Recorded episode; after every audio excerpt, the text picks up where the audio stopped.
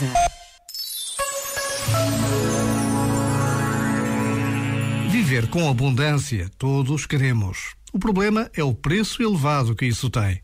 Afinal, isso implica largar uma série de coisas, a começar pelo individualismo, mais a ideia de que devemos ter tudo e alcançar tudo para a nossa vida ser completa, e mais a ideia de que estamos sozinhos contra o mundo.